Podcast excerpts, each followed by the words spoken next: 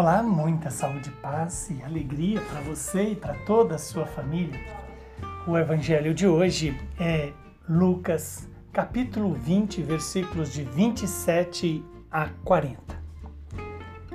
Naquele tempo, aproximaram-se de Jesus alguns saduceus que negam a ressurreição e lhe perguntaram: Moisés, mestre, deixou-nos escrito: se alguém tiver um irmão casado e este morrer sem filhos, deve casar-se com a viúva, a fim de garantir a descendência para o seu irmão. Ora, havia sete irmãos. O primeiro casou e morreu sem deixar filhos. Também o segundo e o terceiro se casaram com a viúva. E assim os sete. Todos morreram sem deixar filhos. Por fim, morreu também a mulher. Na ressurreição, ela será esposa de quem? Todos os sete estiveram casados com ela. Jesus respondeu aos saduceus: Nesta vida, os homens e as mulheres casam-se, mas os que forem julgados dignos da ressurreição dos mortos e de participar da vida futura, nem eles se casam, nem elas se dão em casamento. E já não poderão morrer, pois serão iguais aos anjos, serão filhos de Deus, porque ressuscitaram que os mortos ressuscitam, Moisés também o indicou na passagem da sarça ardente, quando chama o Senhor de o Deus de Abraão, o Deus de Isaac, o Deus de Jacó. O Deus não é Deus dos mortos, mas sim dos vivos, pois todos vivem para Ele. Alguns doutores da lei disseram a Jesus: Mestre, tu falaste muito bem e ninguém mais tinha coragem de perguntar coisa alguma a Jesus. Palavra da salvação. Glória a vós, Senhor. Louvado seja Deus por esta palavra que o Senhor nos entrega. Esta palavra que vem nos iluminar, nos dar sentido para a nossa vida. Veja que quando aproximaram de Jesus alguns saduceus que negam a ressurreição, quiseram colocar a Jesus uma situação que de certa maneira, olhando só de baixo para cima, da terra para o céu, pode parecer problemática. Mas quando se olha do céu para a terra, ela é solucionada pela filiação única que todos teremos de Deus.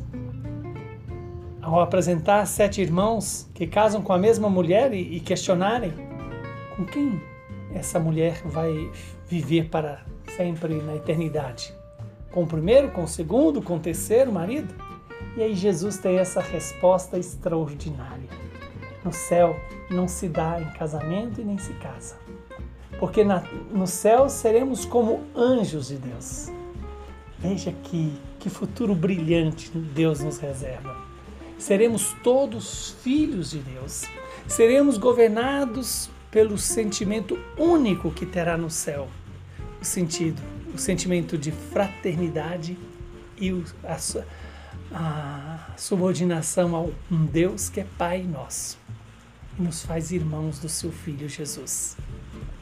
Sermos todos irmãos em Deus e com o próprio Jesus participar dessa vida eterna.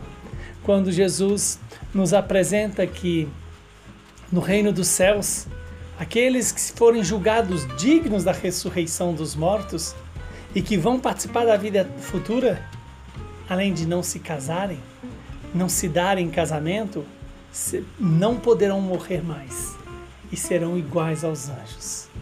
Vejamos que Deus nos dará uma dignidade de uma criatura que tem uma perfeição bem superior a nós e buscar o reino de Deus vale a pena exatamente porque o que Deus tem preparado para nós na sua casa paterna é algo que os olhos não viram, o coração jamais contemplou, mas que Deus há de nos dar.